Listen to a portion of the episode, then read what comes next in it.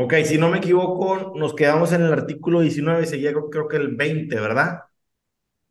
Sí, es correcto. Perfecto, entonces les voy a compartir la pantalla y tú lo, tú lo vas, este, lo vas leyendo, vas, vas haciendo comentarios si tienes y yo también me, los voy ahí este, apoyando. Y, cualquier, cualquier otro también si quiere comentar algo, pues adelante, ¿no? El mismo, el mismo esquema que la vez pasada. Perfecto. Dale, Darwin. Bueno, eh, hablamos del título segundo de la Ley Federal de Trabajo, que eh, habla específicamente de las relaciones individuales de trabajo en su capítulo 1, en las disposiciones generales, dice el artículo 20, se entiende por relación de trabajo cualquiera que sea el acto que le dé origen la prestación de un trabajo personal subordinado a una persona mediante el pago de un salario. Muy Contrato individual de trabajo, cualquiera que sea su forma o denominación, es aquel por eh, virtud del cual una persona se obliga a prestar a otra un trabajo personal subordinado mediante el pago de un salario. Eh, Artículo 21. A ver, permíteme, permíteme, Darwin. Ok, a ver, alguien que me diga de lo que acabamos de ver ahorita, eh, la, ¿cuáles son los tres elementos para que se dé una relación de trabajo? Están los tres en el, en el primer, el primer, en el primer eh, renglón. En el primero y segundo renglón. Yo, Échala. Eh, bueno, el, los tres que interpreto yo es, número uno, la subordinación, ¿verdad? Que una persona, ¿qué quiere decir la subordinación? Que una persona recibe órdenes de otra para realizar un trabajo. Sí. Entonces, eh, en esa subordinación eh, va a recibir un pago eh, a cambio de, de, ese, de ese trabajo. Y el otro que no, no viene así tal cual, pero cuando yo lo, cuando yo este, quiero checar si, si, si es una relación de trabajo o, o, o comprarlo con una prestación de servicios, también es que tiene un horario específico. Entonces, son las tres que destacaría yo. Ok, ¿alguien tiene algún otro comentario? Eh, no alcanza a escuchar, pero creo que, que faltó el elemento de que y, eh, eh, el intercambio de un pago por el trabajo realizado. Sí, fue lo, fue lo que comentó Gerardo. Ah, perdón. A ver, ahí les va. Número uno es la prestación de un, ser, de un trabajo, ¿sí? El realizar un trabajo. Esa es la número uno. Prestación o prestación de un servicio, como lo quieras decir. Muy bien. Y luego, Número dos, que haya una subordinación. ¿Qué significa subordinación? ¿Alguien sabe? Que siga órdenes, que siga... Es correcto, es correcto. Y la cadena de mando. Y la tercera es que haya un pago de salario. Esos son los tres elementos para que se dé una relación de trabajo. ¿Ok? Sí. Muy bien. Fíjate bien. Eh, vamos a ahondar un poquito más en esto porque es algo muy, muy bueno. Eh, o sea, ahorita vamos a ver como que pocos artículos, pero son bien potentes, eh, en los que se basa muchísimas de las cosas que nosotros litigamos y a veces no nos, damos, no nos damos cuenta ni por qué. Ahorita, ahorita por ahí alguien comentó de ustedes, alguien que presta un servicio profesional, por ejemplo, ¿verdad? Bueno, pues hay, hay la prestación de un servicio, hay un trabajo que se está generando, hay un pago también que se está generando, pero no hay el elemento de subordinación. Sí, o sea, no, no hay jefe, no hay jefe, punto. ¿Ok? Entonces, esos son los tres, es muy importante tomarlos en consideración.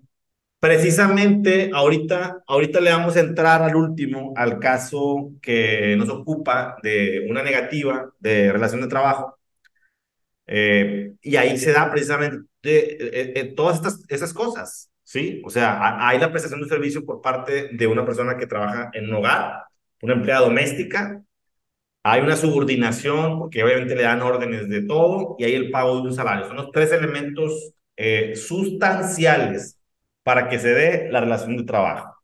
Muy bien. si quieres seguir por ahí, Erwin, adelante. Darwin, perdón. Bueno, eh, continuamos. Artículo 21. Se presume la existencia del contrato y de la relación de trabajo entre el que presta un trabajo personal y el que lo recibe. Okay. Artículo 22. Los mayores de 15 años pueden prestar libremente sus servicios con las limitaciones establecidas en esta ley. Sí. Los mayores de 15 años y menores de 16 necesitan autorización de sus padres o tutores y a falta de ellos, del sindicato a que pertenezcan, del tribunal, del inspector del trabajo o de la autoridad política.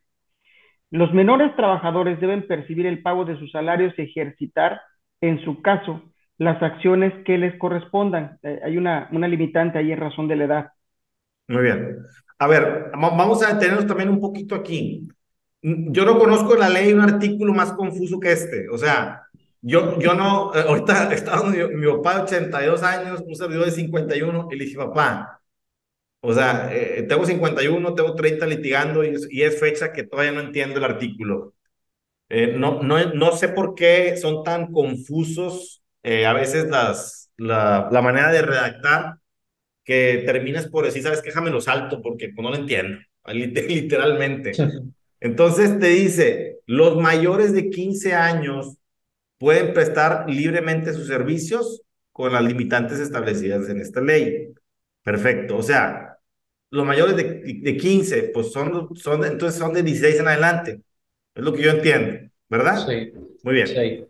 Y luego el que sigue te dice, los mayores de 15 y menores de 16, o sea, de, de Sí. o sea, ¿de qué se trata esta, esta redacción? Mi papá decía, pues son mayores de 15 son 15 y un mes, y menores de 16, pues son 15, 15 años y, y, y, 11, y 11 meses, ¿no? Pues literalmente es lo que se está entendiendo. O sea, la gente de 15 años Y necesitan autorización de sus padres o tutores, y a falta de ellos del sindicato. O sea, alguien de 15 años necesita ese permiso para poder trabajar. ¿Qué sucede cuando te habla un cliente y te dice, oye, Lick, ¿qué pasa con un menor de edad? ¿Puede trabajar o no puede trabajar? ¿Ok? Entonces ahí nos, nosotros tenemos que tener mucho cuidado con cómo qué es lo que decimos. O sea, a final de cuentas, des, yo siempre digo esto, fíjense, la ley dice que arriba de 16 años no ocupan permiso, puedes contratarlos, no pasa nada pero hay limitantes en esta ley, como que no trabajen tiempo extra, como que no trabajen de noche, como que no trabajen trabajos peligrosos, los menores de edad. Al final de cuentas, 16 y 17 pues siguen siendo menores de edad. A partir de los 18 pues ya no hay restricción. Muy bien. Eh, y, en, el tercer, en el tercer párrafo del artículo 22 también hace una mención de que los menores trabajadores deben percibir el pago de salarios y ejercitar en su caso las acciones que corresponden. Los menores trabajadores deben percibir el pago de salarios y ejercitar en su caso las acciones que les correspondan. Bueno, creo que está, está claro eso también. Muy bien, seguimos con el 22 bis, vamos. Eh, Darwin.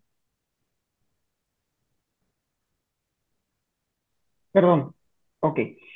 Queda prohibido el trabajo de menores de 15 años no podrá utilizarse el trabajo de mayores de esta edad y menores de 18 años que no hayan terminado su educación básica obligatoria, salvo los casos que apruebe la autoridad laboral correspondiente, en que a su juicio haya compatibilidad entre los estudios y el trabajo. Sí, igual de confuso. Sí, sí, pero, a final de cuentas, eh, también nos, está diciendo varias cosas de los menores que se cumplan o no, ese es otro rollo. No tenemos que, entenderlo como es. Dice, queda prohibido el trabajo menores de los de 15 años. ¿Qué significa esto? 14 para abajo está prohibido, ¿sí? Aunque tenga permiso de, de sus padres, está prohibido. Y luego dice, no podrá utilizarse el trabajo de mayores de esta edad, es decir, 15 a 18 años que no hayan terminado su educación básica obligatoria. 15 a 17, perdóname. ¿Sí? 15 a 17. Eh, repito, 15 a 17 no podrá utilizarse el trabajo de esta edad que no hayan terminado su educación básica obligatoria. ¿Se fijan cómo es bien diferente si hablamos de un término ya así, eh, tal, tal, tal cual? Salvo en los casos que apruebe la autoridad laboral correspondiente, en que a su juicio haya compatibilidad entre los estudios y el trabajo, cosa que es casi, casi eh, jamás sucede, ¿verdad? Tendría que ser, eh, es, bueno, iba a decir estudiante de, de, Derecho, pero pues casi, casi un estudiante de Derecho, casi, casi está en los 18 años por lo general. Muy bien, adelante, Darwin. Sí, eh, artículo 23. Cuando las autoridades del trabajo detecten trabajando a un menor de 15 años fuera del círculo familiar, ordenará que de inmediato cese en sus labores. Al patrón que incurre en esta conducta se le sancionará con la pena establecida en el artículo 995 bis de esta ley. En caso de que el menor no estuviere devengando el salario que perciba un trabajador que preste los mismos servicios, el patrón deberá resarcirle las diferencias. Queda prohibido el trabajo de menores de 18 años dentro del círculo familiar en cualquier tipo de actividades que resulte peligrosa para su salud, su seguridad o su moralidad, o que afecte en el ejercicio de sus derechos y con ello su desarrollo integral. Se entenderá por círculo familiar a los parientes del menor por consanguinidad, ascendientes o colaterales hasta el segundo grado. Cuando los menores de 18 años realicen alguna actividad productiva de autoconsumo bajo la dirección de integrantes de su círculo familiar o tutores, estos tendrán la obligación de respetar y proteger los derechos humanos de los menores y brindar el apoyo y las facilidades necesarias para que los mismos concluyan, por lo menos, su educación básica obligatoria. Muy bien, entonces lo que estamos entendiendo es que siempre la, ley, la federal del trabajo está cuidando que a pesar de que sean menores y de que tengan permiso para trabajar, ya sea en círculo familiar en una empresa, eh, eh, como que cuida mucho el que el, que el menor trate de terminar su, su, su, educación básica obligatoria por lo menos, es decir, eh, primaria. Eh, no creo que la secundaria sea obligatoria, pero no, no, no me acuerdo. Muy bien, y, me, y me, me gustaría resaltar dos puntos en particular de este artículo 23, que son los primeros dos, dos párrafos. Dice, cuando las autoridades del trabajo detecten trabajando a un menor de 15 años, o sea, de 14, 13, 12, etcétera, fuera del círculo familiar, o se ordenará de inmediato que cese sus labores y habrá una multa del artículo 995, eh, que, bueno, yo no lo, no lo repasé, no me acuerdo cuánto es, cuánto es la multa, pero si hay una multa importante, si, si, si por ejemplo nosotros eh, por ahí participáramos en un, proceso como ese, pues pedimos, podemos pedir precisamente ese tipo de sanciones. Imagínate que, que despidan a un, a un trabajador de, de 14 años, pues puedes reclamar, además de lo que siempre reclamamos como indemnización, etcétera, puedes reclamar también esa pena. Me imagino que el, el, patrón negaría la relación, pero bueno, pues precisamente ahí está la chamba de nosotros, ¿verdad? Y luego dice, en caso de que el menor no, tuviera, no estuviera devengando el salario que perciba un trabajador que preste los mismos servicios. Es decir, como es un menor, como es una persona menor de, de 15 años, 14, 13, 12, es muy fácil que nosotros podamos decir, eh, le pague menos, Sí, o sea, si un, si un, imagínate, hay trabajos en los que nada más hay que contar piezas. Sí, me ha tocado piezas de metal que las van contando y las meten en una caja. ¿no? Pues me contratas a este chavo de 13 años y en lugar de pagarle dos mil pesos por semana, pues pagarle 800. Con eso se va contento y feliz. Muy bien, entonces si llegáramos también a participar en un evento de estos, además de todo lo que podamos reclamar, podemos reclamar esas diferencias salariales contra alguien de 30 años que gana dos mil pesos semanales. Creo que está muy, muy claro, ¿verdad? Muy bien, vámonos con el artículo 24. Síguele, Darwin. Perfecto. Artículo 24. Las condiciones de trabajo deben hacerse constar por escrito cuando no existan contratos colectivos aplicables. Serán dos ejemplares, por lo menos, de los cuales quedará uno en poder de cada parte. Okay. Eh, que, que, que, ustedes no me dejarán mentir, el patrón nunca quiere dar copia del contrato, ¿verdad? Soy. O sea, haz de cuenta como si fuera un pecado capital o como si le afectara mucho en sus intereses. Yo no, realmente hasta ahorita no entiendo. De, desde ahí, ¿estás de acuerdo que desde ahí empieza mal la relación de trabajo, no? O sea, el, el trabajador ya se siente vulnerado de sus derechos, no le das recibo de nómina, no le das contrato, ¿por qué no? pues si las cosas las estás haciendo bien, dale, dale copia, dale copia de todo. Sin embargo, siempre dice el ¿no? El- los contratos, que en este acto se le entrega una copia, cosa que pues es mentira, ¿verdad? Es correcto, y es, es correcto y está mal. O sea, nosotros, si nosotros somos abogados de la parte patronal, de- tenemos que decirle a a nuestro cliente, oye, dale copia. Aquí en mi oficina cada rato hacen, se hacen convenios eh, eh, privados que le llamamos nosotros, en lugar de ir a, a la- a la autoridad laboral, lo hacemos aquí privado. Este, si no tienen formatos, con, con gusto se los mando. Y yo, le- yo le digo, ¿y por qué no vas a entregarle copia? Claro, entrégale copia del, del convenio. Es totalmente legal, justo, y pues le estás pagando lo que es y está de acuerdo, ¿por qué no le vas a dar copia, verdad? Muy bien, vámonos. Ok.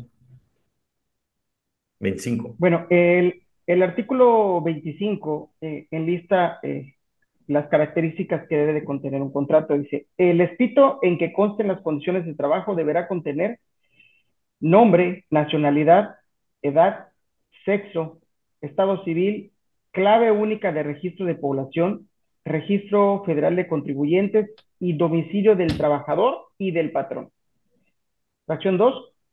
Si la relación de trabajo es para obra o tiempo determinado, por temporada de capacitación inicial o por tiempo indeterminado y, en su caso, si está sujeta a un periodo de prueba. Buenísimo. Número 3. El servicio o servicios que deba prestarse, los que se determinarán con la mayor precisión posible. Número 4. El lugar o los lugares donde deba prestarse el trabajo. 5. La duración de la jornada. 6. La forma y el monto del salario. 7. El día y el lugar de pago del salario. 8. La indicación de que el trabajador será capacitado o adiestrado en los términos de los planes y programas establecidos o que se establezcan en la empresa, conforme a lo dispuesto en esta ley. Y 9. Otras condiciones de trabajo tales como días de descanso, vacaciones y demás que convengan al trabajador y el patrón. 10. La designación de beneficiarios a los que se refiere el artículo 501 de esta ley para el pago de los salarios y prestaciones devengadas y no cobradas a la muerte de los trabajadores o las que se generen por su fallecimiento o desaparición derivada de un acto delincuencial. ¿A, a poco no? Está buenísimo el artículo porque nu- nunca leemos, nunca leemos cosas de estas. Y mira, yo con 30 años de, de litigio, ahorita vi dos o tres de estas que dije, ay, no, o sea, es que no las estoy poniendo en los contratos. Fíjense, nada más la, la 10, yo no sé si ustedes la ponen, pero yo no la pongo. La designación de beneficiarios es buenísima y en algunas partes sí la ponen. Por Sí, ejemplo, yo quería hacerle una pregunta. Dale. Este, el otro día estábamos platicando sobre un asunto de los compañeros, de los beneficiarios, Sí. ¿verdad? Entonces, yo en mis contratos, Lick, por una junta que hubo con la empresa, sí nos hicieron la indicación de, de agregar los beneficiarios. Entonces, ya ahora en mis nuevos contratos siempre pongo la, la cláusula de los beneficiarios y se fundamenta con el artículo y, y este, el número de inciso. Entonces, si, si pasa algo, si fallece el trabajador y ya hay un beneficiario, el trabajador tendría que de todos modos abrir el juicio. No, no, no, no. eh, eh, bueno, en teoría, en teoría no. Esto es una protección, eh, sobre todo para, eh, para el patrón, ¿verdad? Para no pagar doble, por así decirlo, ¿verdad? Eh, a- aquí la temática sería, ¿qué pasaría? No tengo la respuesta, desde ahorita se los digo. ¿qué pasaría? Un- sí, un segundo, Eduardo. ¿qué pasaría? Imagínense, ahí les va un, un caso hipotético. Un trabajador está casado, eh, tiene, tiene hijos y, y, y tiene otra mujer por ahí y, y, la, y la designa como beneficiaria de sus derechos laborales, ¿sí? Entonces, la pregunta es, si, si muere el trabajador, ¿quién tiene derecho? Porque legalmente la ley dice que son los, los dependientes económicos. O sea, la, la, la esposa podría justificar el que, el que es, el que es la, la, la cónyuge, el que tiene hijos, pero en el contrato está eh, una, una designación de un beneficiario que es otro al que designa la ley. ¿Sí me entienden? Sí. Está, está bien retórica la pregunta, la, la suelto al aire y la dejamos para que todos investiguemos. Pues está buenísimo, ¿no? A lo mejor, a lo mejor preguntándole a un civilista nos, hubiera, nos podría aclarar un poquito más esta situación tan interesante. Dime, Eduardo, adelante. Perdón, maestro, justamente eh, estaba leyendo una sentencia en ese aspecto Ah, excelente. de un, de un tribunal colegiado donde precisamente eh, fallece un trabajador. El trabajador pues, estaba separado, de, no tenía esposa, pero sí tenía su hija, su hija de 30 años o 32 años y la hija tenía nietas. Y en el contrato de laboral precisamente incluyó en la parte de beneficiarios a su hija y a sus nietas. Justamente sucedió que al, ella, ella realizó el reclamo, realizó el- el- la demanda del, del juicio especial por declaración de beneficiarios. En las convocatorias, pues ahí compareció justamente un hijo menor de edad representado por su mamá, el cual no estaba incluido en, en ese contrato laboral, en la parte específica de los beneficiarios. Y en la, en el tribunal laboral, en la o bueno, ya para no hacerla tan largo, el tribunal colegiado la, la excluyó a ella y, la y excluyó a sus nietas, porque a pesar de que, bueno, el argumento medular menciona que no solamente se debe de, de sujetar al análisis de los, de los, desi- de la designación de beneficiarios en el Sí. contrato laboral, porque forzosamente indica que tiene que, que cumplir con los elementos o con alguno de los elementos del artículo 501 de la. Ley Federal del Trabajo, que no importa que los trabajadores hayan designado un beneficiario, si existe otro que excluya, por ende, según las, las causales o en, se repartan los, los eh, en determinados porcentajes, pues la autoridad laboral incluso eh, ella es la que tiene la facultad. Y precisamente tuve un cliente, o tengo un cliente, donde le fallecieron dos. Fue, fue las dos eh, viudas. Yo les dije, oye, pues espérate, no les pagues todavía, porque se puede dar la situación de un doble pago. Sí, es correcto. si ocurren ante el Tribunal Laboral y el Tribunal Laboral, o hasta llegado el, término de ese, de ese procedimiento, determina que existe otro beneficiario y, y el tuyo lo excluyó, pues pagaste doble y no se lo vas a poder sacar.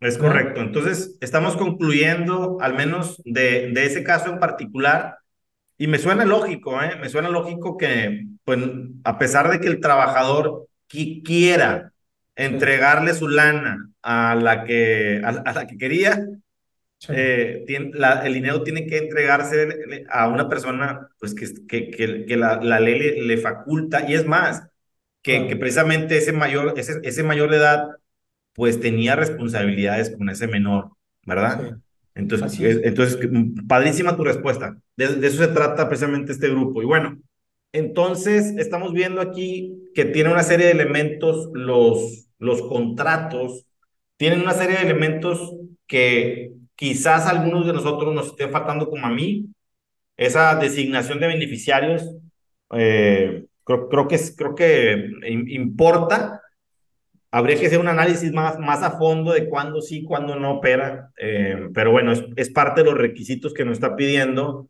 Acá arriba nos pide eh, el CUR, nos pide eh, el RFC, el domicilio del patrón, o sea, son cosas que tenemos que tomar en cuenta cuando hagamos los contratos, de decir, bueno, al menos esto es lo, lo, lo que sí forzosamente tenemos que poner y además, no, no, me, me imagino que les ha tocado ver contratos de trabajo de una página o contratos de trabajo de 20 páginas, casi casi que vacían la ley en el contrato. Adelante, Darwin.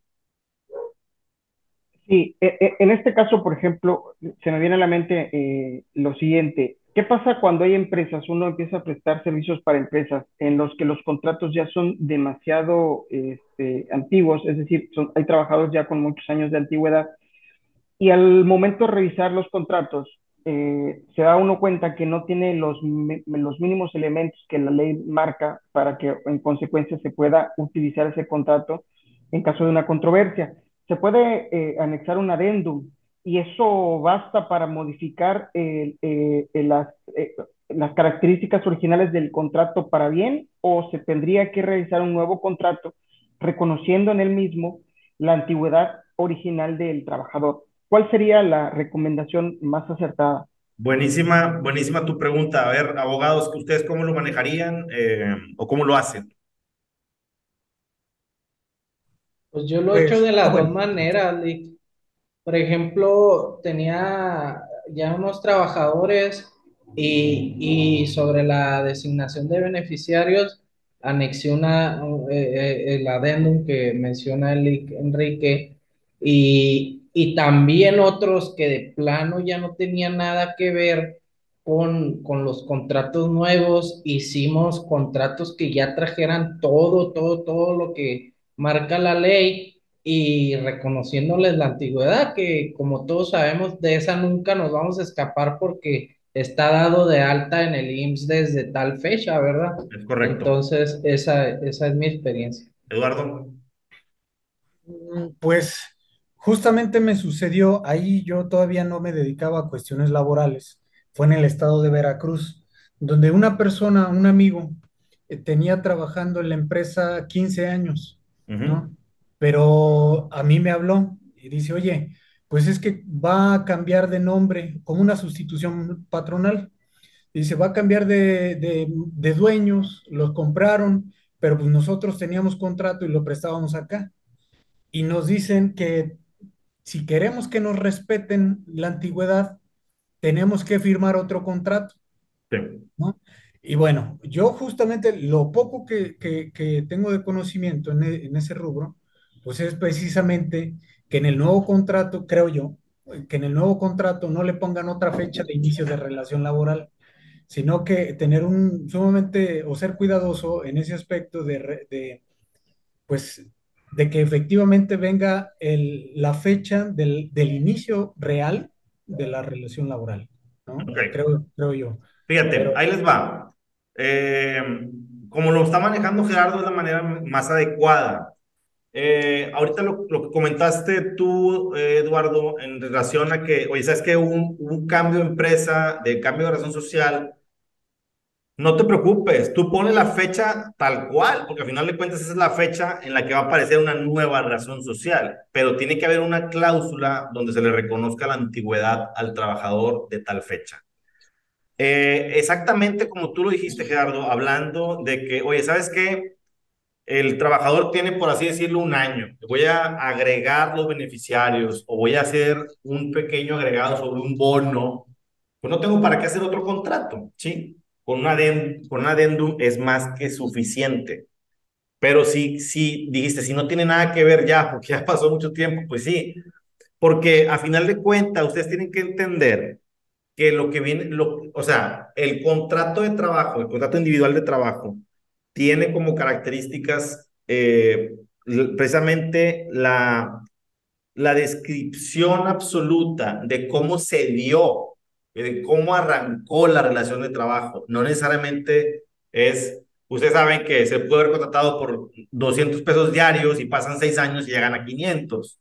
Ya no tiene nada que ver una cosa con la otra y, y quizás a lo largo del camino ya no es eh, ayudante general, sino ahora es este, encargado de área. Entonces ya cambió mucho el tema.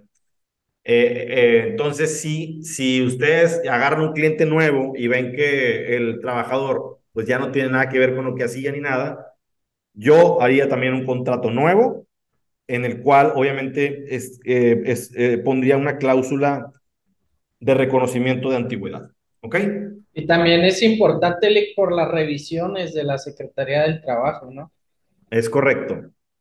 Es correcto. La Secretaría del Trabajo, cuando te, cuando te llega, te van a revisar precisamente los contratos que tengan todo lo que ahorita estábamos viendo. Eso y más. Siempre va a haber algo que te falte, como quieras. Sí. Muy bien. Seguimos, Darwin. Artículo 26. Ok, artículo 26. La falta del escrito que se refiere en los artículos 24 y 25 no priva al trabajador de los derechos que deriven de las normas de trabajo y de los servicios prestados, pues se imputará al patrón la falta de esa formalidad. Ok. Artículo 27. Si no se hubiese determinado el servicio o servicios que deban prestarse, el trabajador quedará obligado a desempeñar el trabajo que sea compatible con sus fuerzas, aptitudes, estado o condición y que sea del mismo género de los que formen el objeto de la empresa o establecimiento. Muy bien. Artículo 28. En la prestación de los servicios de los trabajadores mexicanos fuera de la República, contratados en territorio nacional y cuyo contrato de trabajo se rija por esta ley, se observará lo siguiente. Número uno, las condiciones de trabajo se harán constar por escrito y contendrán, además de las estipulaciones del artículo 25 de esta ley, las siguientes.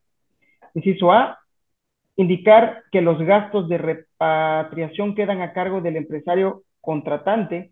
Inciso B, las condiciones de vivienda decorosa e higiénica que disfrutará el trabajador mediante el arrendamiento o cualquier otra forma.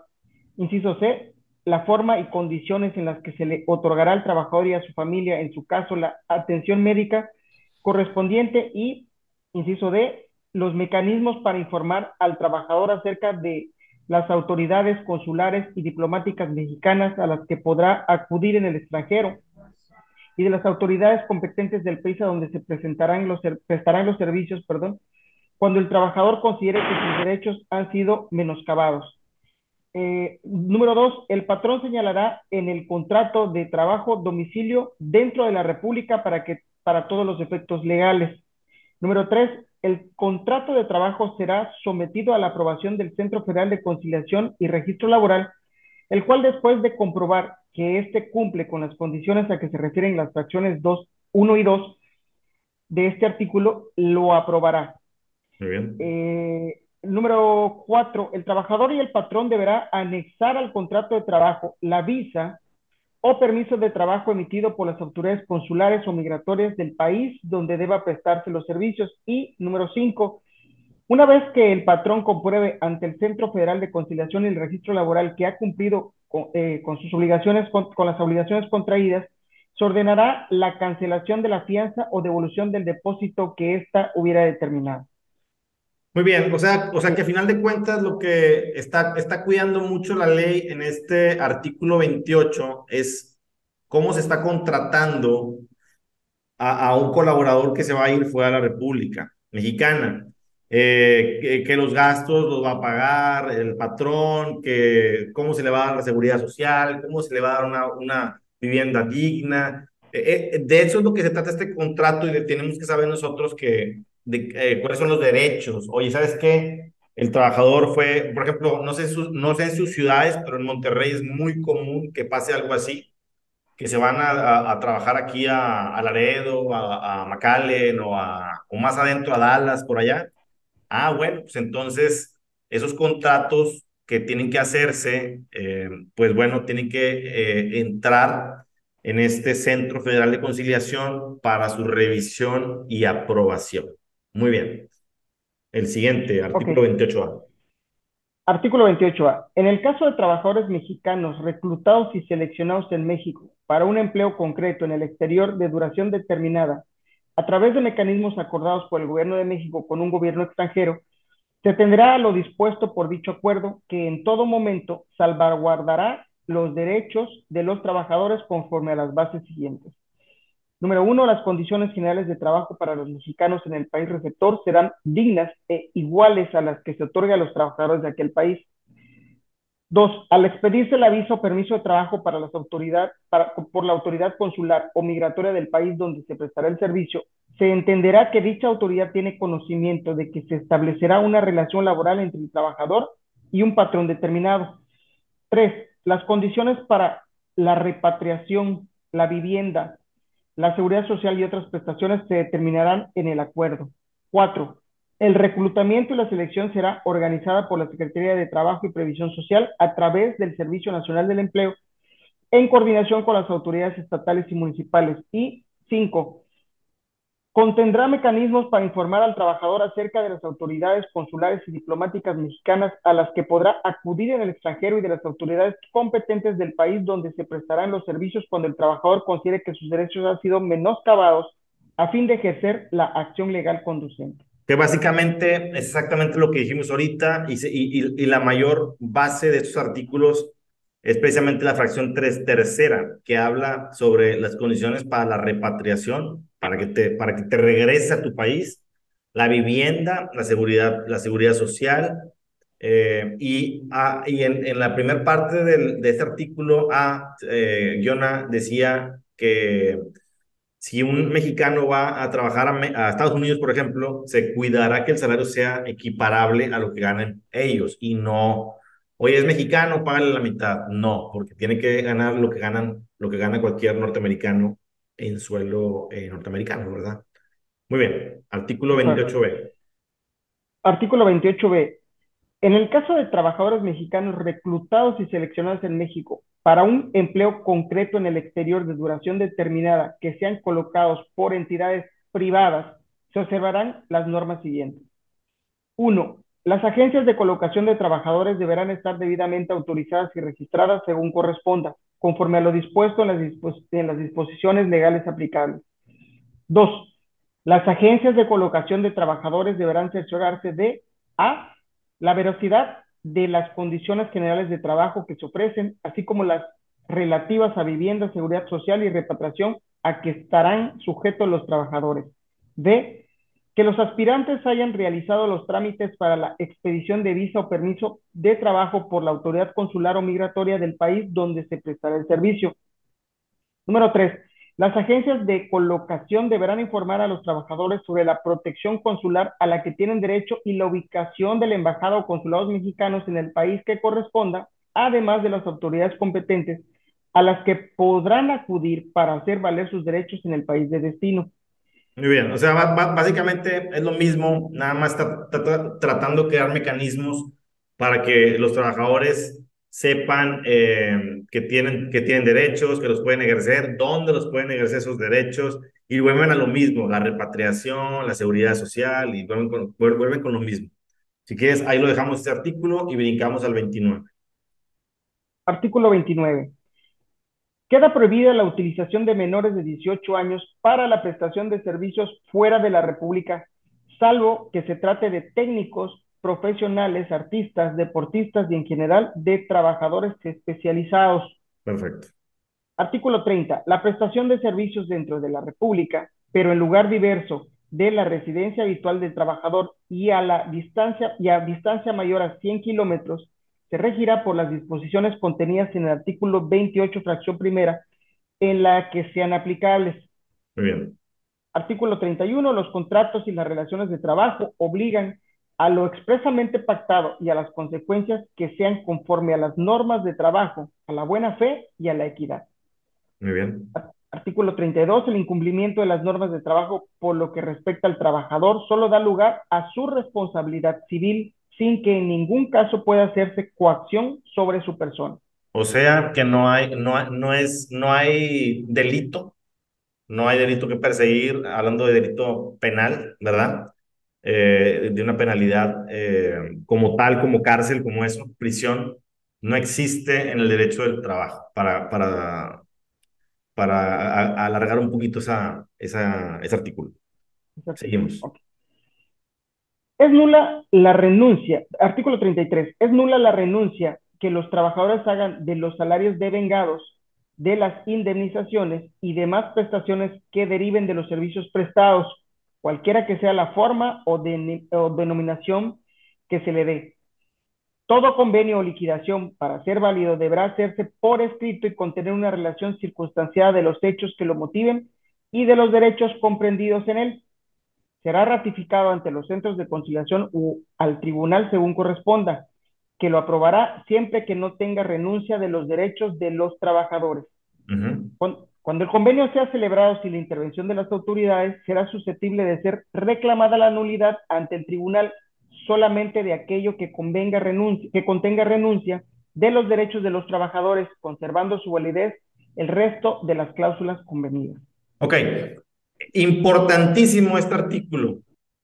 Eh, dos cosas para mí súper, bueno, tres cosas súper importantes. La primera es, es nula la renuncia que los trabajadores hagan sobre salarios de vengados, indemnizaciones y demás. Ustedes ya saben de qué estoy hablando. Simplemente el trabajador que tenga 15 años, aunque deba dinero, no puede decir renuncio al pago de la prima de antigüedad porque yo le debo tanto a la empresa. No. Puede firmarlo y el día de mañana demanda y, la empresa tiene que pagar esa prima de antigüedad, ¿verdad? Muy bien. Eh, la otra es, si se puede hacer los convenios fuera de la autoridad. Y aquí dice, fíjense, en el tercer párrafo dice, cuando el convenio sea celebrado, porque dice que tiene que ratificarse ante los centros de conciliación, pero dice, cuando el convenio sea celebrado sin la intervención de las autoridades, como es el caso que yo lo hago en la oficina, será susceptible de ser reclamada la nulidad ante el tribunal. Fíjense, solamente de aquello que contenga renuncia de los derechos de los trabajadores, conservando su validez del resto de las cláusulas. Está súper clarísimo. ¿Ok? Entonces simplemente no nos pasemos de lanza, ¿sí? En, en, en meterle una renuncia de derechos. Oye, está embarazada la señora, cuidado, ¿sí? Cuidado, tiene ciertos derechos y tú le puedes decir al trabajador, pues te puedes poner de acuerdo con él, con la persona, pero no te puedes salvar de otras cosas, ¿verdad? Hoy tenía un el caso de una persona que está incapacitada y que la quieren dar de baja. Está, está em, embarazada, perdóname. Está embarazada. Ya nació su bebé. Nada más le queda las la, seis semanas posteriores, ¿sí? Ya saben que cuando una persona embarazada tiene seis semanas antes y seis semanas después, que la ley dice que pueden ser repartidas a, gusto de la, trabajadora. Entonces la, la, persona, la, la empresa quería darla de baja en las últimas seis semanas. Dice, creo que ya nació el bebé.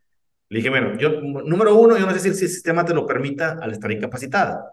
Y número dos, te puede llegar una multa del Seguro Social y te puede llegar una bronca precisamente por haberla dado de baja. Entonces, ten cuidado.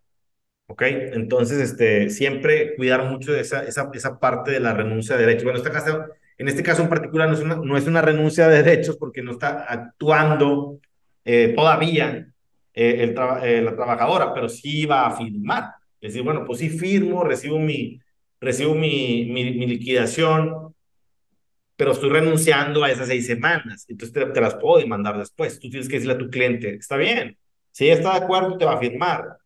Si es ante una autoridad y se da cuenta, no te lo va a permitir que firmes allí porque hay una renuncia implícita de derechos. Muy bien.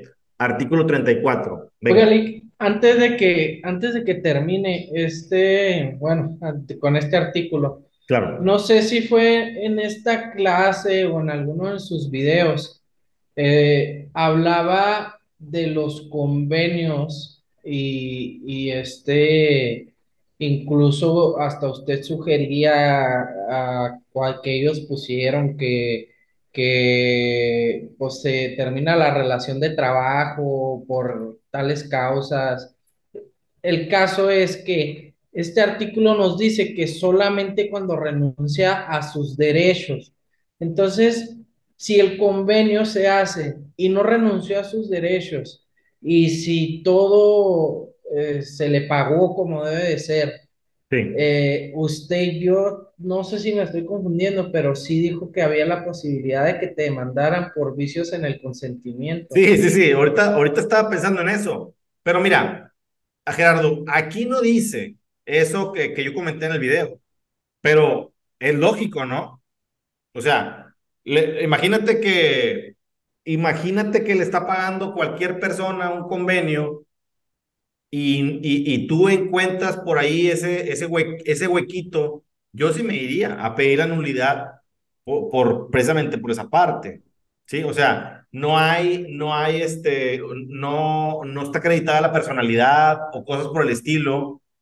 Yo sí lo haría, es más, yo he pedido nulidad en juicios, híjole, no me acuerdo si lo gané o no lo gané, quizás, quizás me arreglé en el camino, pero sí, sí lo he hecho, ¿eh? está, sí está interesante también, ¿eh? Es decir, ¿sabes qué? Pues no, no, no, no había, eh, me, voy por vicios del consentimiento y, y, lo peleo. Pero bueno, eh, mm, creo yo que el artículo eh, no se está metiendo mucho en esa parte porque todavía no llega a, temas de personalidad y eso. creo yo que sí se puede. Es, es, totalmente válido y es, es, el derecho que tiene la persona. Muy bien. Muy bien. Eh, artículo 34. En los convenios celebrados entre los sindicatos y los patrones que pueda afectar derechos de los trabajadores se observarán las normas siguientes. Uno, regirán únicamente para el futuro, por lo que no podrán afectar las prestaciones ya devengadas. Dos, no podrán referirse a trabajadores individualmente determinados. Y tres, cuando se trate de reducción de los trabajos, el reajuste se efectuará de conformidad con lo dispuesto en el artículo 437. Muy bien, perfecto. Yo con esto terminamos este, este, esta parte de la ley que está buenísimo. A veces, a veces vemos artículos como si fuera nada más pajilla o parte así de relleno de la ley y te das cuenta que de repente sacas tesoros de, de dos, tres artículos, ¿no? Entonces, bueno, yo creo que en esto de la ley eh, damos por concluido